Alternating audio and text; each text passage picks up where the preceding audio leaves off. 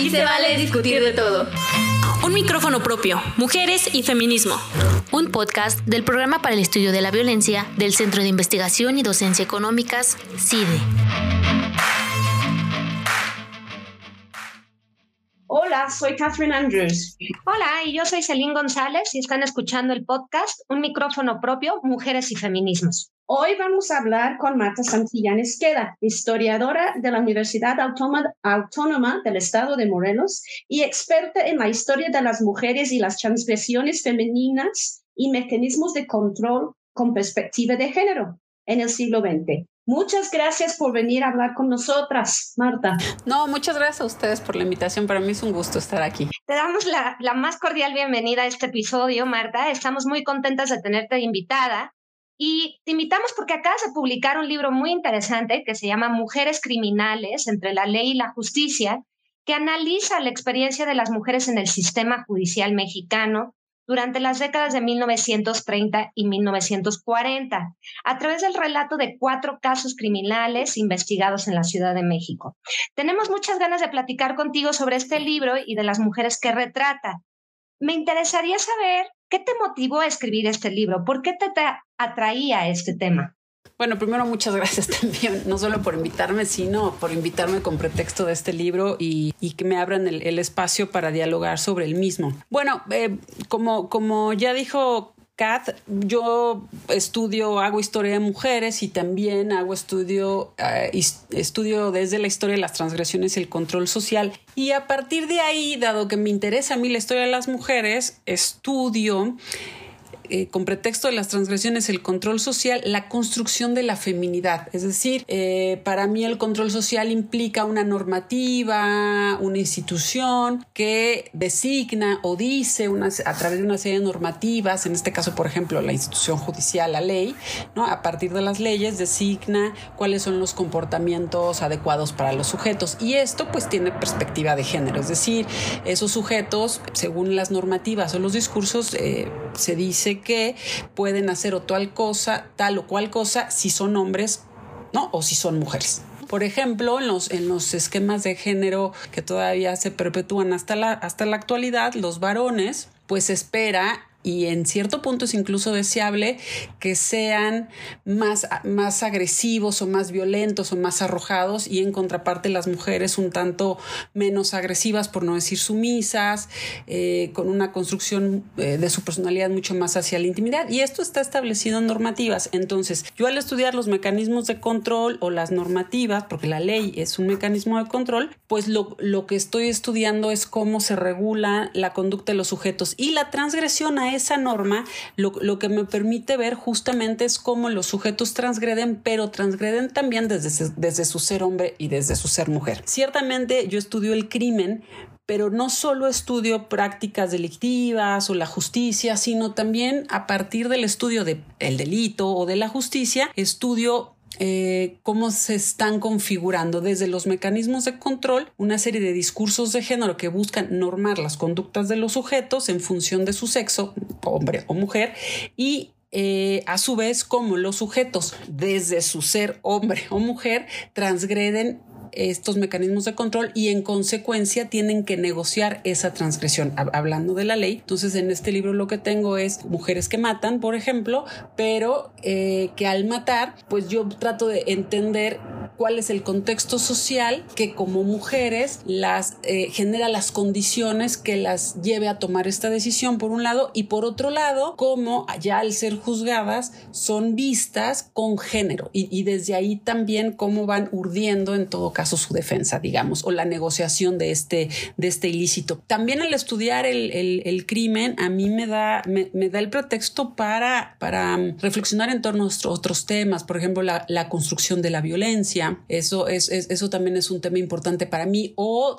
de la sexualidad, o de la maternidad. Entonces, bueno, lo, que hay detrás de este libro es, es una serie de, de, inquietudes que yo tengo históricamente con respecto a todos estos temas y que pude concentrar en, en cuatro casos alrededor de los años 30 y 40, que es un momento para mí que, eh, importante, bueno, no, no, no, para mí es un momento importante para la historia de, de, de México justamente porque se están trastocando los esquemas de género tradicionales que vienen del siglo XIX. Gracias. Oye, los acontecimientos que describes en, en, el libro ocurrieron ya casi hace un siglo, pero al mismo tiempo, al leerte, parecen enfrentar los mismos retos que muchas mujeres en la Ciudad de México, México hoy día. ¿Nos podrías dar un, un poco de contexto sobre las condiciones de vida para las mujeres durante las décadas de los 30 y los 40? ¿Cuáles son las diferencias o las similitudes más grandes con la situación de hoy? Sí, bueno, em, a ver, en, en, los años 30 y 40 eh, está habiendo cambios importantes en el país, en, la capital, en la capital del, del, país, que es la Ciudad de México.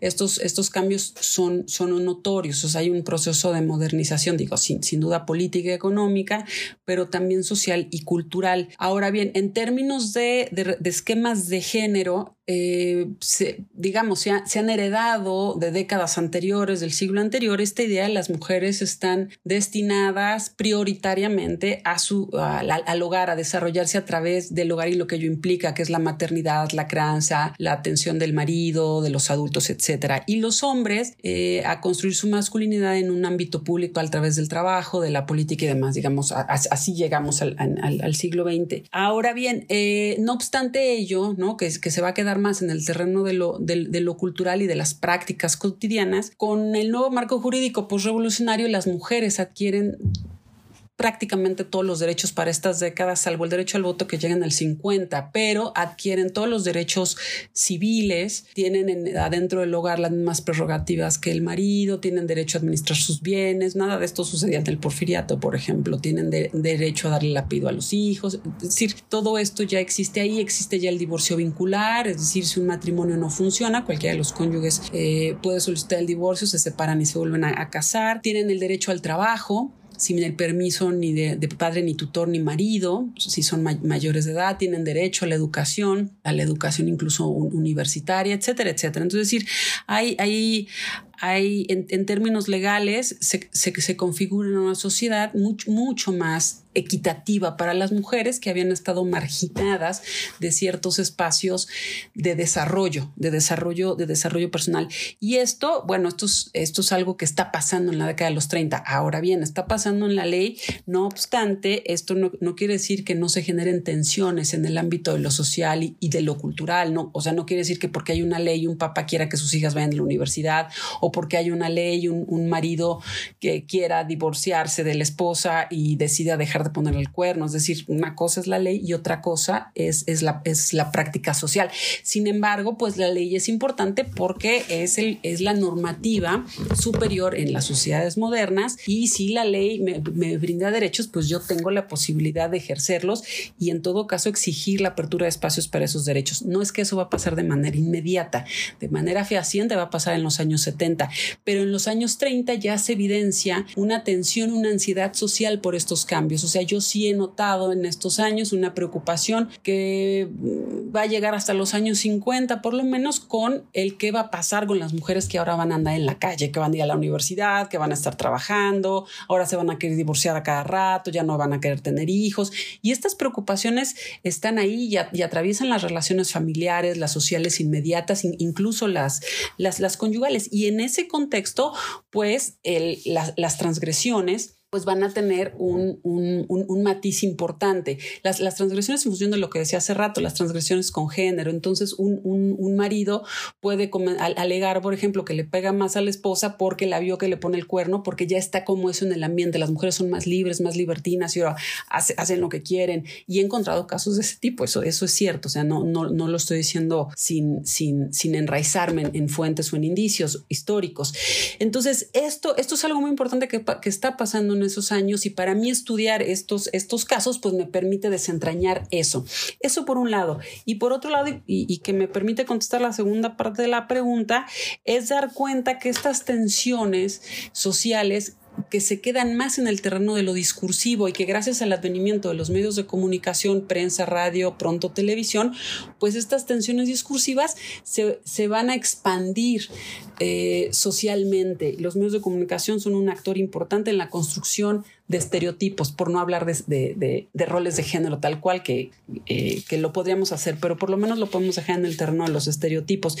Y, y en, ese, en, ese contexto, eh, de, tensiones discursivas, los propios cambios eh, legales y sociales, pues ya son palmarios, es decir, ya nada los detiene. Para los años 60 tenemos a las jóvenes universitarias que engrosaron ya las aulas gracias a estos derechos debatiendo por sus propios derechos en los años 70. Eh, hay una inercia también internacional, por supuesto, que es, importante y se va creando una conciencia del ser femenino, una conciencia que soy un sujeto de derechos y una conciencia de que los esquemas sociales y todavía ciertos esquemas eh, jurídicos tienen eh, un, visos de, de desigualdad o, al menos de no equidad en las relaciones sociales.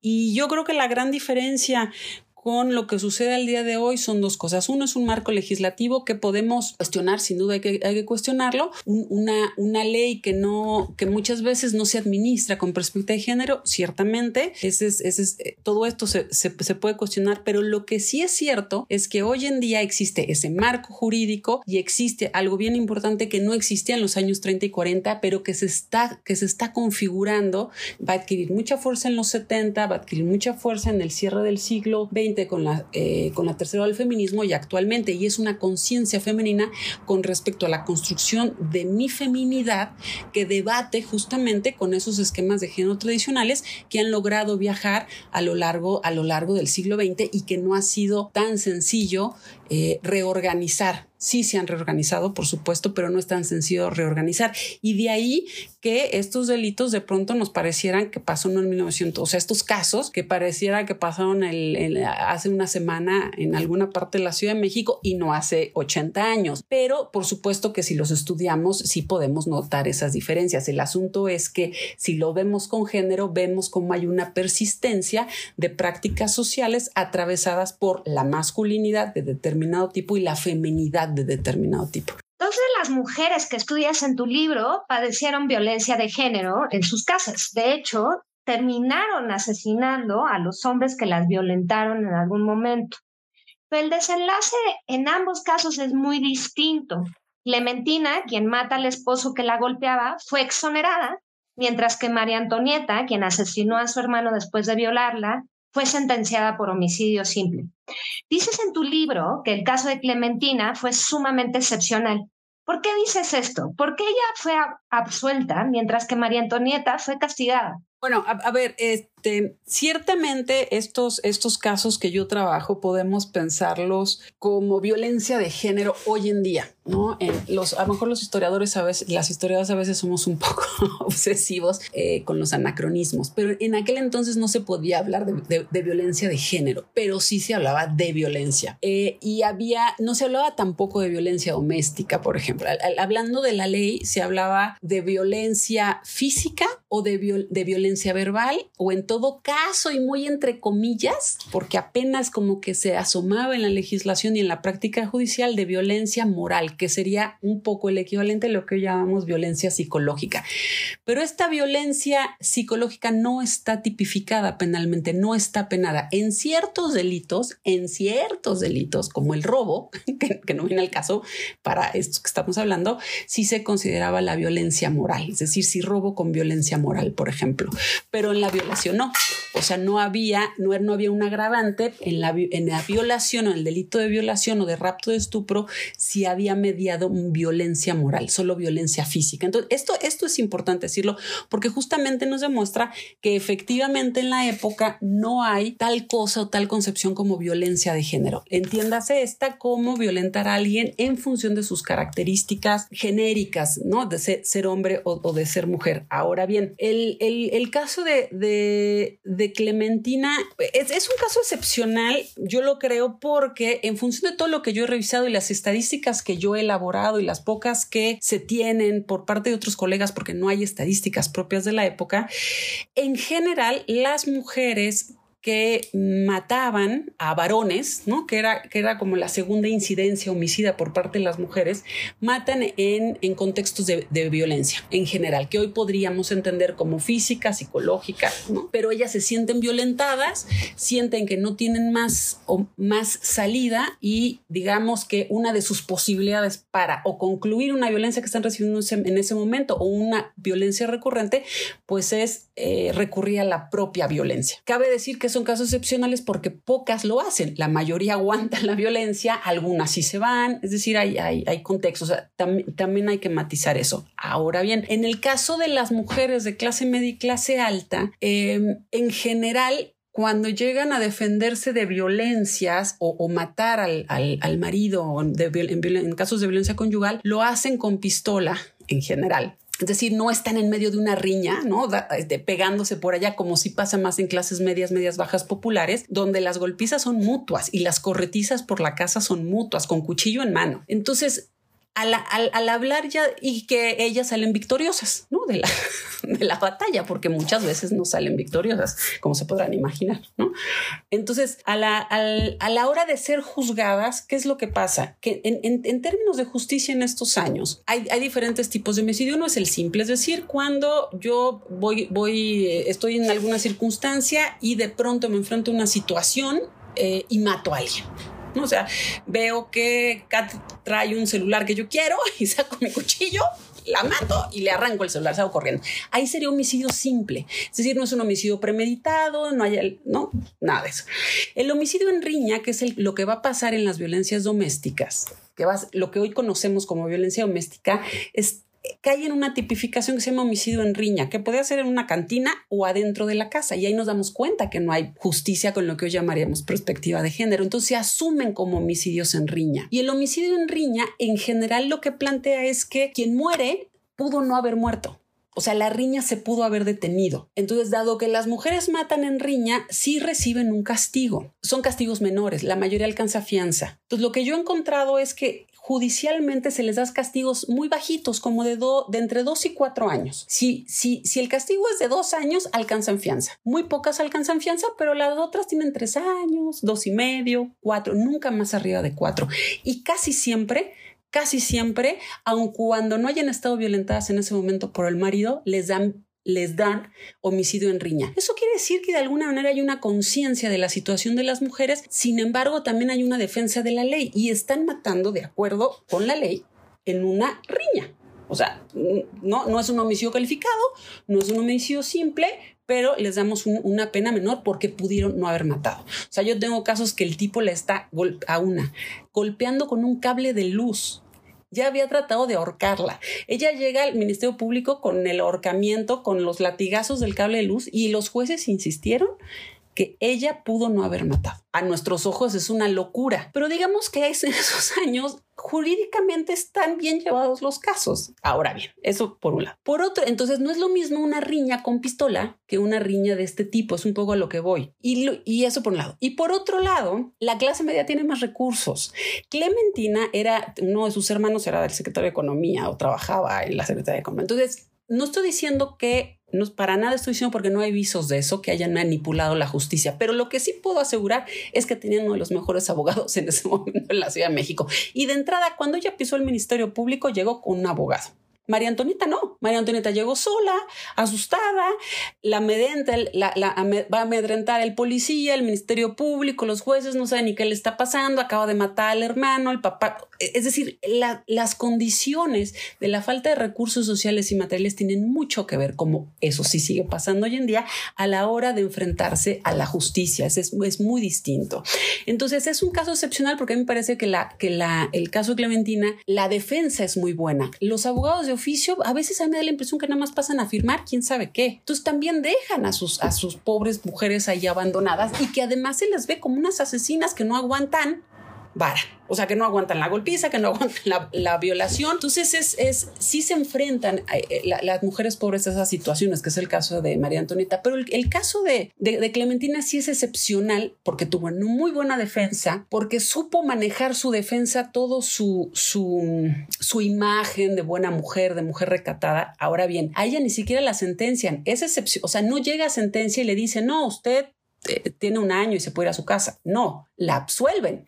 Ese sí es el único caso en que me encontré yo del tipo, que no me encontré cientos, pero es el único que me encontré del tipo, porque en general, aunque tuvieran dinero, les daban homicidio en riña. Lo que pasaba es que le daban muy bajo para que salieran confianza, pero ella la absuelven por defensa legítima de la vida. Eso todas lo legaban pero nunca se lo daban los jueces porque siempre alegaban que ellas participaban en la riña. Clementina está en su casa, llega el marido y ella decide matarlo antes de que él la mate no hay riña ni siquiera. es decir, el, abogado sabía que no se podía ir por ahí, se tenía que ir por la legítima defensa de la vida que nunca se las daban a las mujeres. Sin embargo, sí logra justificar jurídicamente todo ese asunto. Entonces yo creo que en ese sentido es excepcional. Hay dinero, es una buena defensa y, no es algo que pasaba en la época. Si bien los jueces tenían cierta sensibilidad entre las vejaciones que sufrían las mujeres, no necesariamente decían, bueno, por eso las vamos a dejar fuera tienen que cumplir su castigo. ¿Por qué? Porque mataron y matar no está bien. Y lo que cambia hoy en día es que los casos de María Antonieta o de Clementina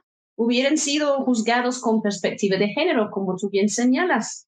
¿Y tú crees entonces que los jueces o las juezas de hoy hubieran resuelto sus sentencias de una forma distinta hoy que hace un siglo?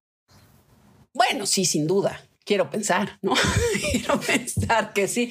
Habría, habría que ver estadísticas y, demás, pero de entrada, eh, independientemente de la sentencia, todo el juicio hubiera corrido por otro, por otro derrotero. Eh, es, eso sin duda.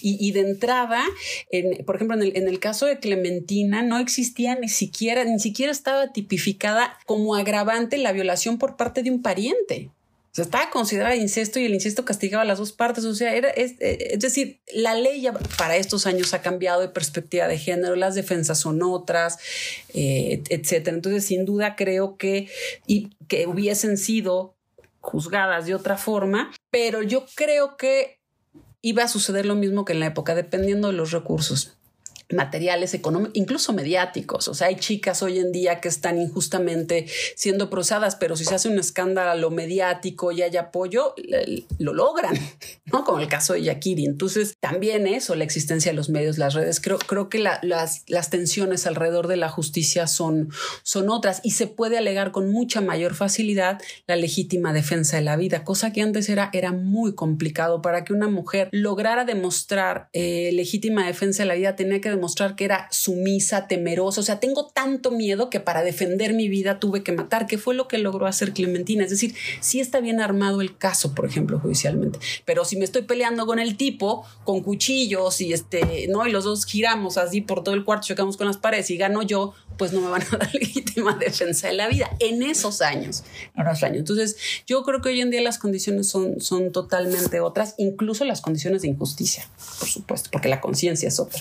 Oye, entonces en, el tercer capítulo de tu libro discutas justamente una redada a un consultorio ginecológico que concluyó con la detención del médico y de 20 pacientes por el delito de aborto. ¿Este tipo de acción era común en esa época? ¿El tema de la interrupción del embarazo fue tan controvertido como lo es hoy? No, las redadas judiciales, bueno, me atrevo a decir que no, porque yo no he encontrado ninguna otra, ni ninguna colega o colega ha encontrado otro caso similar, ni en prensa, ni referenciado, ni en, ninguna parte del país se ha encontrado. Fue algo muy excepcional, eh, fue una especie como de chispazo, ¿no? Más bien policíaco, eh, que bueno, no me voy a entretener ahorita con eso, pero fue un tanto fortuito. Lo, lo, curioso es que es muy cerca del 10 de mayo que se está consolidando. Entonces, eh, más bien ahí el, el, tema mediático es lo que juega un papel, un, papel importante. El tema de la interrupción del embarazo, eh, no, vaya, sí era un tema controvertido porque no se supone que las mujeres deben interrumpir su embarazo. Ni siquiera se contemplaba la posibilidad en términos sociales amplios. Solo dos mujeres feministas se atrevieron a ponerlo sobre la mesa en un debate a través de escritos o de congresos eh, médicas feministas Ofelia Domínguez y Matilde Rodríguez Cabo, y por supuesto nadie les peló.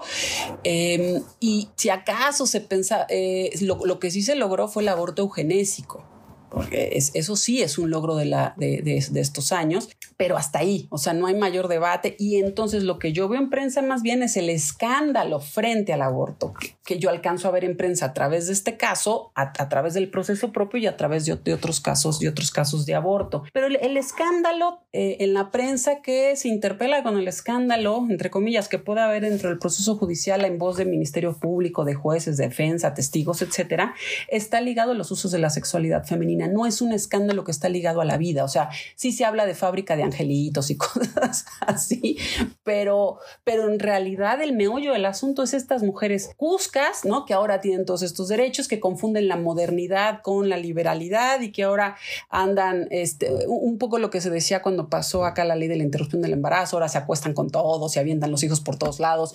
Y no solo eso, le ponen el cuerno al marido, en este caso la prensa decía, y agarraron a mujeres que ahora que sus maridos se enteren que estaban abortando los hijos adulterinos, o sea que igual era hasta el marido, pero eh, que claro, que no eran de nadie, porque de esas 20 que agarraron pobres, o sea, tuvieron que soltar a 18 después de unas cosas este, bastante abusivas por parte de los médicos legistas, revisaron, este, hubo revisiones médicas y demás, pero no era un tema. O sea, el escándalo aquí era qué hacía la mujer con su sexualidad, o sea, asumiendo que el aborto era resultado inmediato de una práctica sexual ilegítima que es toda aquella que no es con el marido, y eso era lo, que generaba escándalo en lo que yo decía en un principio, en el contexto de estos cambios. Estas, estas mujeres ahora modernas con libertades, más bien son unas libertinas y están, están haciendo un caos social, social tremendo. Iba por ahí más bien el asunto. Sí, yo creo que tal vez hasta mucho de la controversia hoy sigue siendo en torno a la sexualidad de las mujeres, ¿no?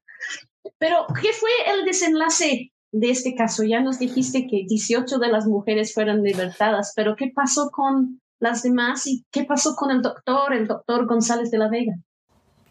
Ah, bueno, este consultorio lo, llevaba justo el doctor, un doctor, un doctor varón.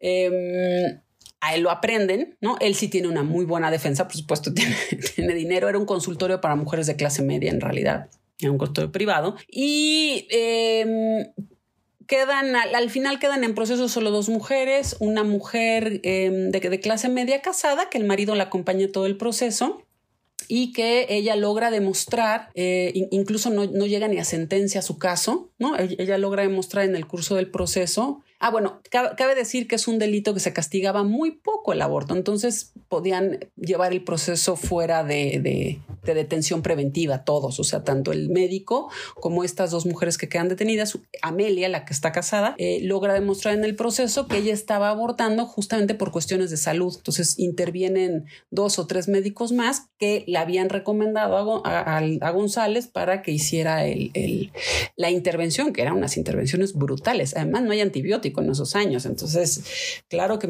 muchas se morían, ¿no? Pero bueno, más, más allá de eso, que se puede ver también en estos casos, las intervenciones eh, por aborto, eh, Teresa eh, perdón, Amelia, que la, a ella cuando llega la policía la agarran en la plancha, a la pobre. y otra, otra chica, Teresa, de alrededor de 20 años, ella ya había en realidad iba a una de sus últimas curaciones con el médico y estaba en la sala de espera cuando fue la, redada, es decir, cuando llegan la policía judicial y se las llevan a todas y hay fotos de ella saliendo del consultorio. Em, y Teresa en el, en el movimiento que les hacen y en la intervención que les hacen en el Ministerio Público, es decir, revisarles la vagina propiamente, sin condiciones de higiene, con una violencia que se podrán imaginar brutal, sin abogados, ¿no? Porque solo unas cuantas pudieron hablarle al marido y el marido llegaba con un abogado, como el caso de Amelia. Hubo otras que, que, así fue y que lograron evitar incluso esa revisión médica, pero otras no pudieron. En fin, pero Teresa pues ahí solita, sola y su alma, porque ella alegaba que había sufrido una violación, podemos creerle o no, pero ella alegaba que sufrido una violación y que queda embarazada y que, bueno, que era soltera, vivía con la madre, trabajaba de secretaria y, decide pues, pues abortar con, apoyo de su hermana. Entonces alguien le recomienda al médico y está pues ya las...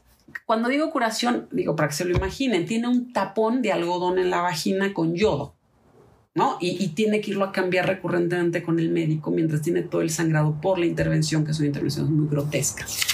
Entonces ella está así cuando se la llevan al médico y tienen, le quitan el tapón, ya no se lo ponen bien, no le ponen el yodo, que era con lo que desinfectan, tal, y se queda en el Ministerio Público ahí horas. La verdad fue más o menos a las 10 de la mañana y ella llega al hospital alrededor de la 1 de la mañana ya con una hemorragia brutal, ¿no? Y con el desprendimiento del feto.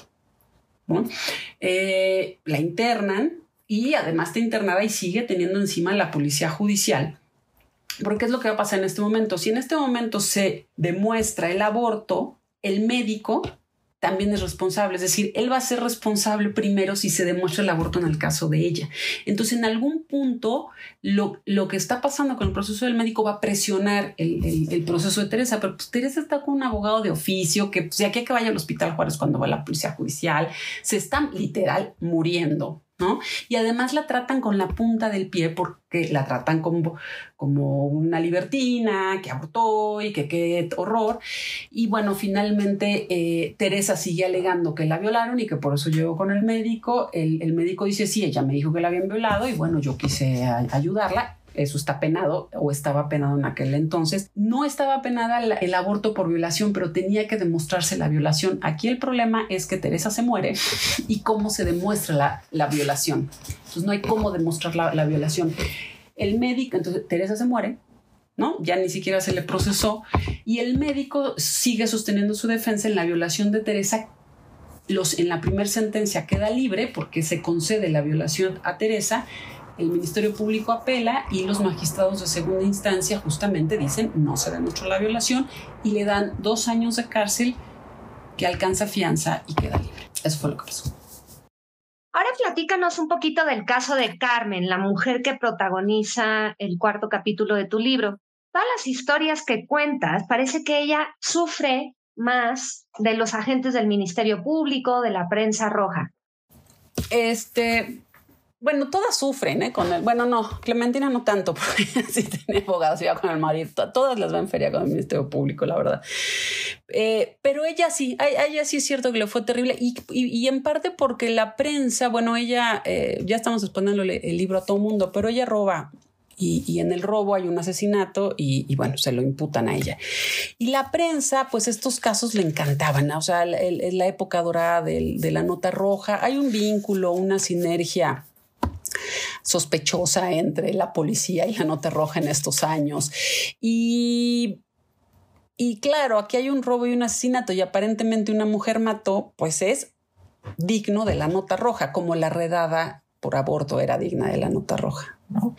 Entonces, la prensa hace un escándalo gigantesco, la policía judicial no encuentra a la, a la mujer asesina, que además son los 40, están de moda las fan fatal, y entonces la ponen como, o sea, peor que María Félix. Eh, de manera, entonces, claro que hay una lo que hoy llamaríamos una revictimización de, de, Carmen, o sea, por parte de la prensa, por un lado, y por parte de todo el, el, el sistema judicial.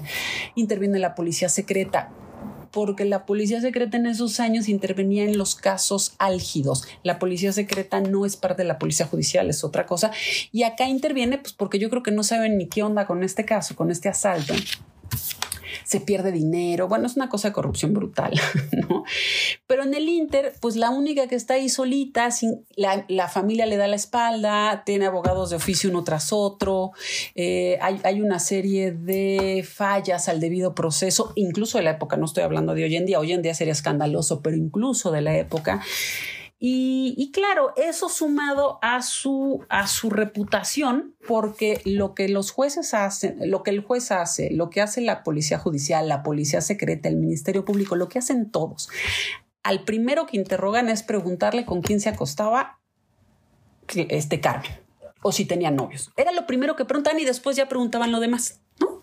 O sea, preguntaban, eh, a ver, la lógica de esto de la época radica en algo que nos puede parecer muy tonto, pero, pero así era. Una mujer libertina, ¿no? Con, con una sexualidad abierta y que anda del tingo al tango, fácilmente acaba, justo por ese libertinaje, liada con, con, con hombres, obviamente de mala nota, como ella delincuentes.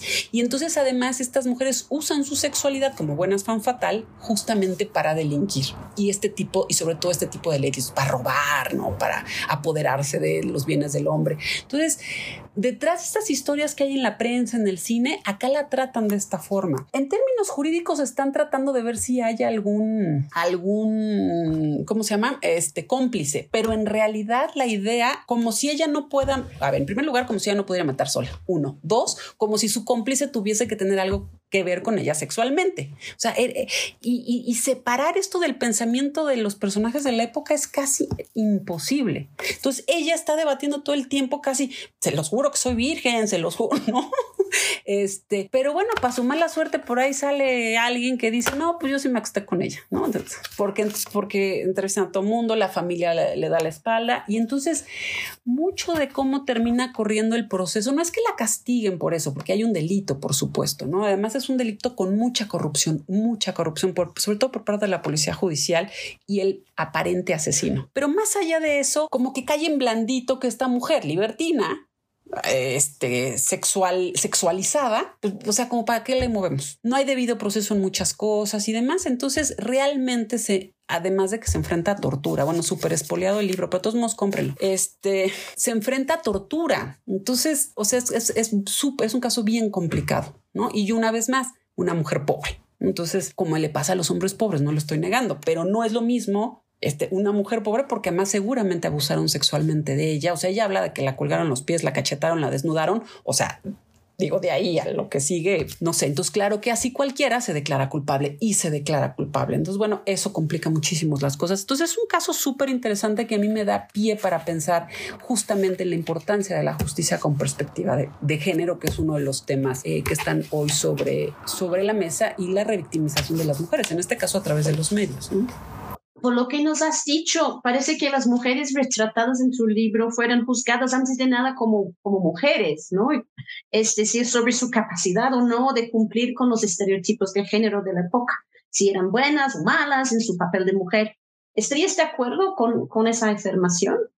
Sí, no, no en un punto. Es decir, ciertamente sí las, a ver, a, cualquier sujeto que llegue al Ministerio Público, como cualquier sujeto con el que nosotros interpelamos, o sea, interpelamos en función de las prácticas y esas prácticas tienen género. Es decir, si yo le pido a alguien que me preste dinero, eh, o sea, no es lo mismo, si, bueno, acá no porque es mi amiga, pero digamos a una colega mujer, ¿no?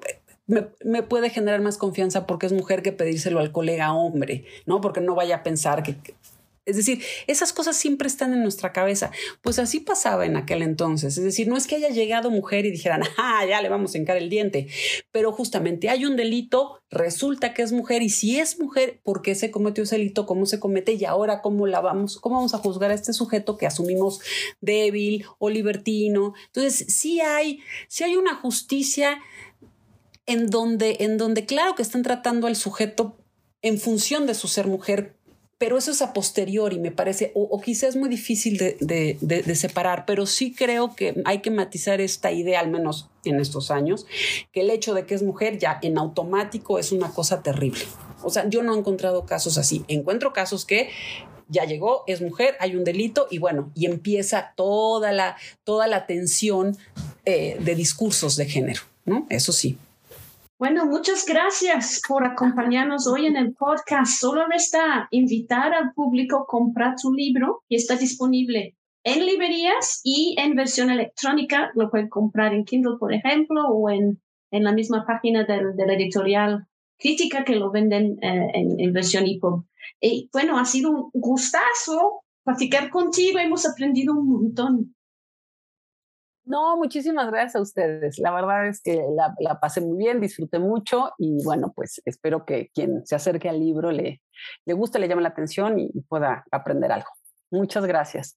Muchas gracias a ti, Marta, y muchas gracias al público por escuchar este episodio del podcast Un micrófono propio, Mujeres y Feminismo. En la siguiente sesión estaremos hablando con Alejandra Ríos sobre eh, la nueva eh, publicación de la encuesta nacional sobre relaciones dentro de los hogares en México, que justo acaba, acaban de publicar hace muy poco y va a estar muy interesante. Acompáñenos. Esto fue Un micrófono propio, mujeres y feminismo. Hasta la próxima.